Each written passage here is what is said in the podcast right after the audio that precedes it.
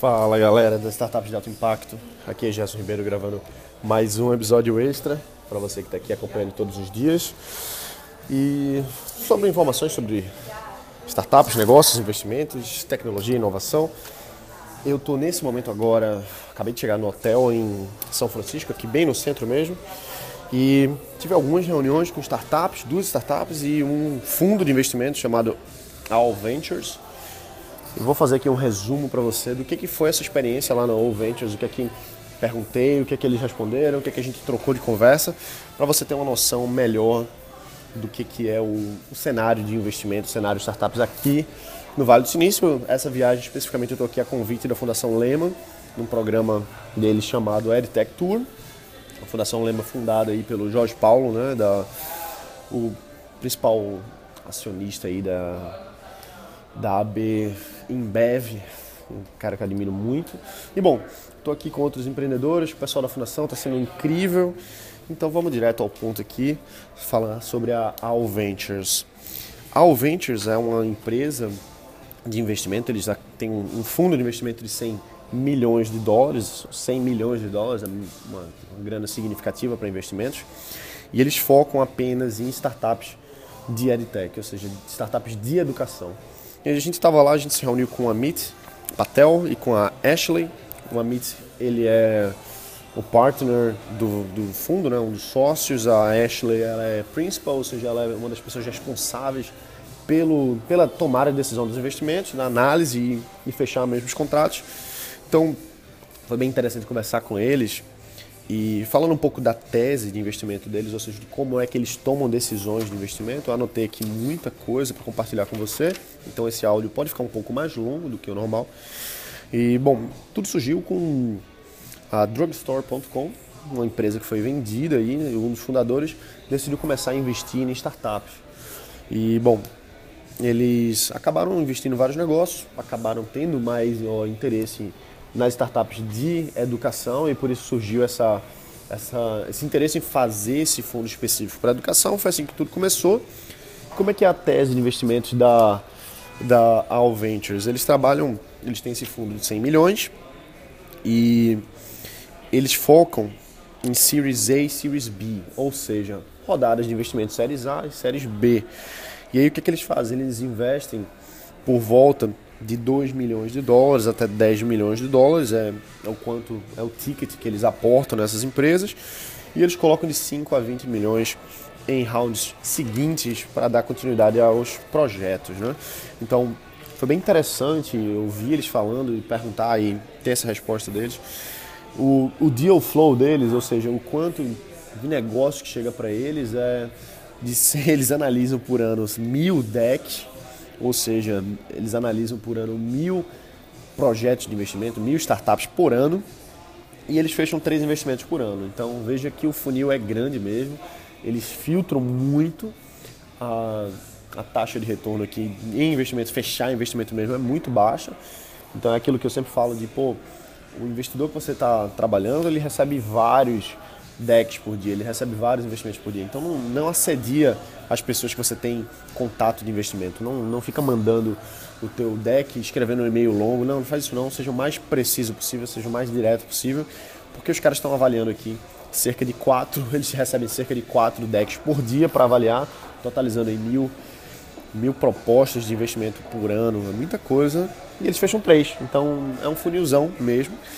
Aí eu perguntei para eles o que é que vocês mais é, avaliam como é que é a tomada de decisão na hora de escolher uma startup para investir.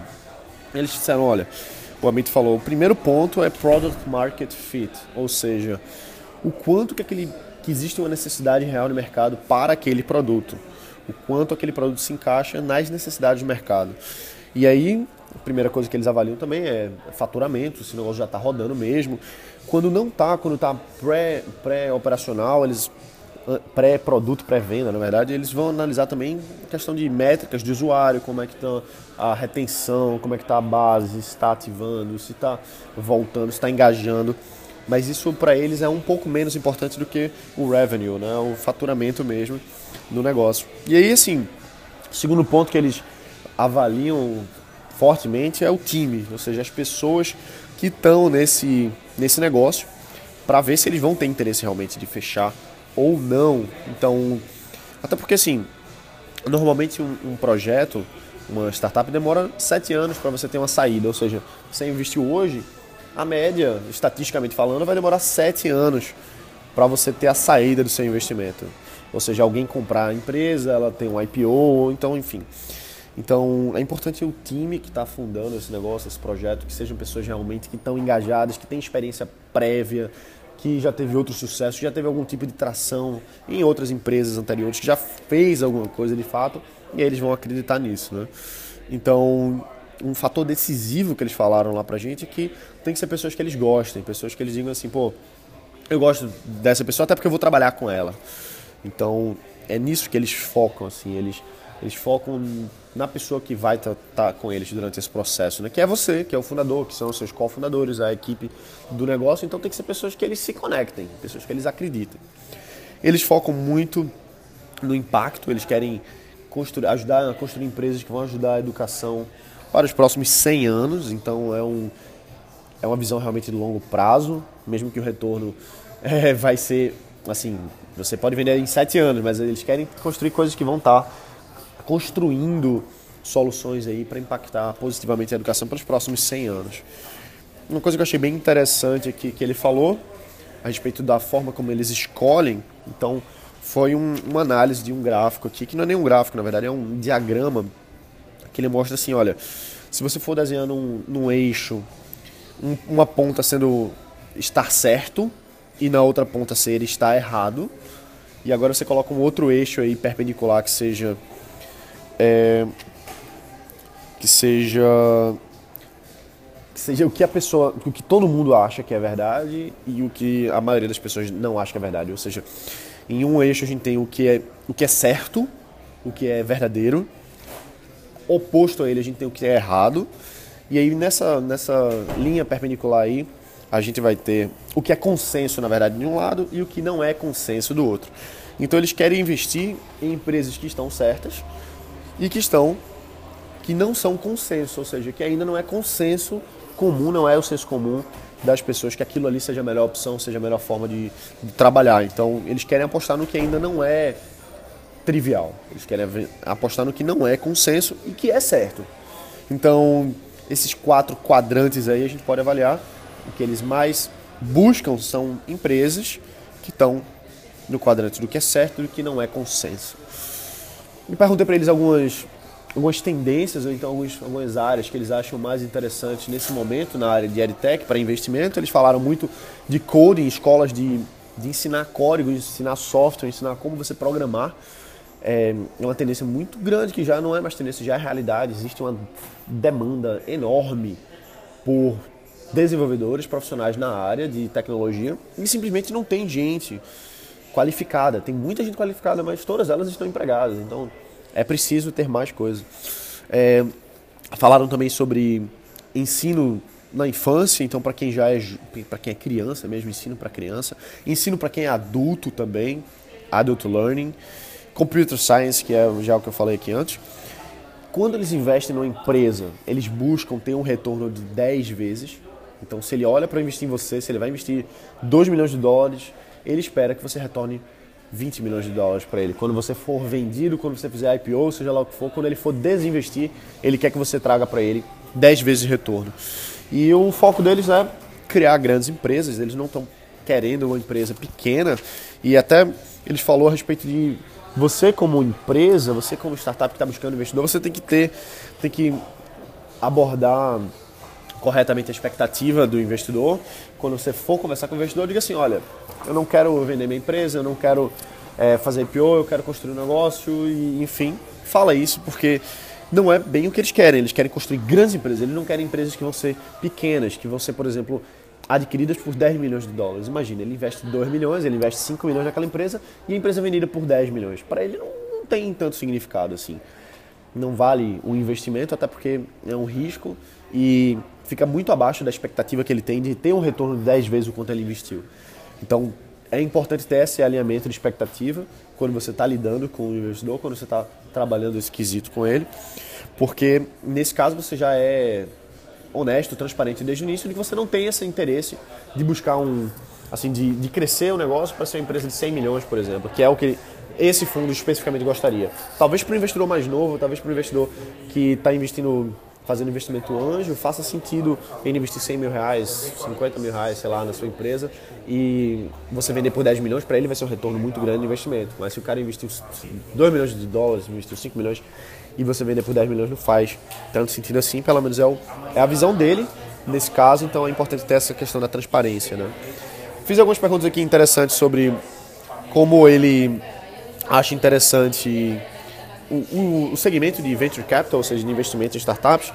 Ele falou que é o seguinte, olha, nos fundos, é, estatisticamente falando, 10% das empresas que eles investem vão trazer 90% de retorno no investimento. Então é aquele negócio da regra de Pareto mesmo, né? E um foco deles é justamente ajudar os, os empreendedores que eles atuam, eles não querem simplesmente colocar a grana e deixar para lá, não. Eles também não querem fazer é, micromanagement, né? eles não querem estar dentro do negócio o tempo todo, mas eles querem poder ajudar, querem poder contribuir e trazer o smart money. E aí perguntei para eles se eles investem só localmente, se eles investem em outros lugares também. Eles preferem investir local, mas eles têm investimentos aí em Nova York, no Texas, é, Washington DC, Boston também.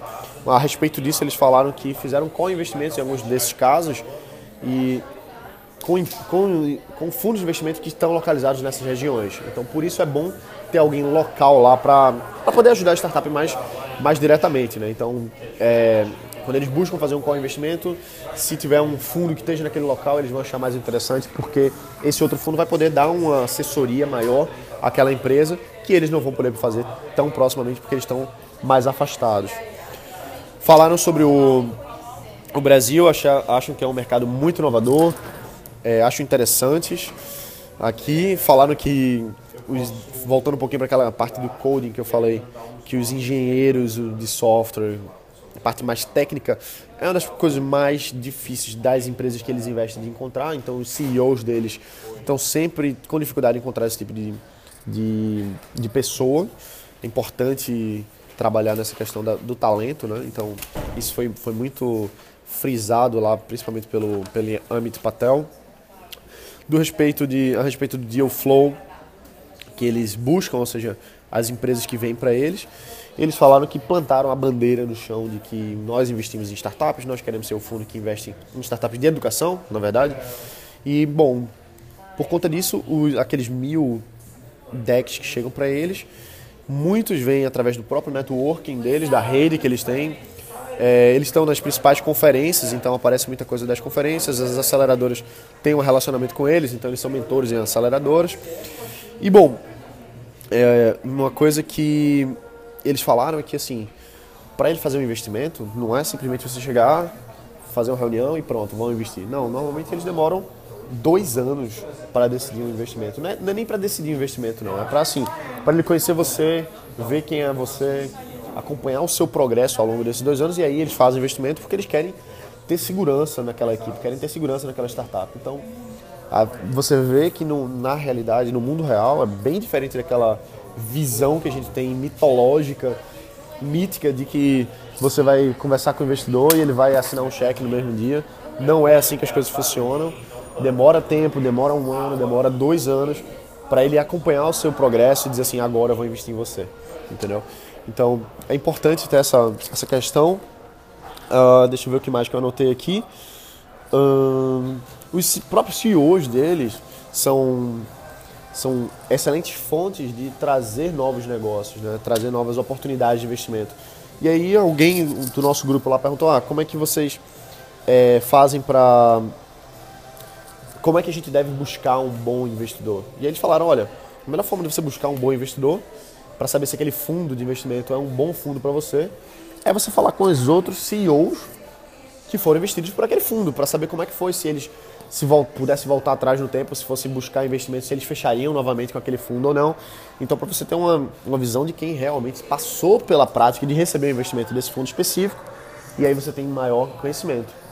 Então, esse foi um resumo aqui do que eu conversei lá com o pessoal da All Ventures e foi muito boa a conversa, muito interessante.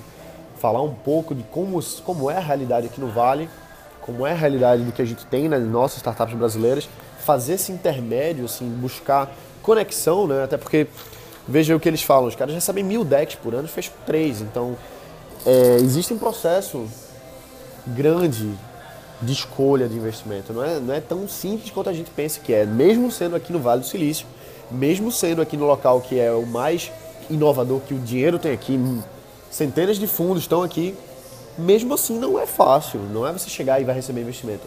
Isso é balela. Pode acontecer? Pode, mas se você quer cair na real, quer ter o pé no chão, trabalhe no seu negócio, lance sua empresa, porque aí você vai, ao longo dos anos, ao longo do tempo que você está de fato construindo seu negócio, vai chegar a hora de você falar com o investidor e vai, ele vai lhe acompanhar, ele vai lhe ajudar de alguma forma, em algum momento, se fizer sentido, ele vai investir em você. Então tem que ter essa visão pé no chão, é, menos oba-oba, menos hype e vamos, vamos trabalhar, galera. Vamos construir o nosso negócio, vamos fazer acontecer e sempre vamos botar para quebrar. Então valeu se você gostou desse episódio aqui, foi um pouco mais longo, mas deixa o teu comentário aqui no review do, do podcast, do iTunes. Vai, clica aqui em opinar, fala o que, que você está achando, se você está gostando dessa série de podcast que eu estou fazendo aqui no Vale do Silício, ao longo dessa, desse programa do EdTech da Fundação Lema, que está sendo uma experiência incrível voltar aqui no Vale, estar tá junto com, com a Fundação, que é a maior fundação do Brasil de apoio a, a a mudar a educação brasileira. Então, é muito bom fazer parte, faço parte da fundação como talento da educação, dos líderes, do programa de líderes deles. Recebi o convite, fico muito agradecido. A equipe que está aqui com a gente é fenomenal, pessoal, é simplesmente incrível o que eles estão fazendo aqui, essa, essa rodada de reuniões que eles marcaram, todo o trabalho, todo o empenho que eles colocaram ao longo desses meses para organizar isso é Assim, não tem nem palavras para agradecer. Se tiver alguém da Fundação Lema ouvindo isso aqui, então fica o meu mais sincero agradecimento. Muito obrigado por ter me chamado para fazer parte disso. No que eu puder ajudar, estou sempre aí. E é isso aí, galera. Se vocês quiserem saber mais sobre a Fundação Lema, entra, procura saber que eles têm vários programas de apoio a empreendedores, como o Started, que é um acelerador de startups da Fundação, focada em startups de educação. Dá uma olhada, vai lá, vai no Started manda um e-mail pro pessoal, a equipe é fantástica. É isso aí, vai lá, bota para quebrar e a gente se vê amanhã. Valeu!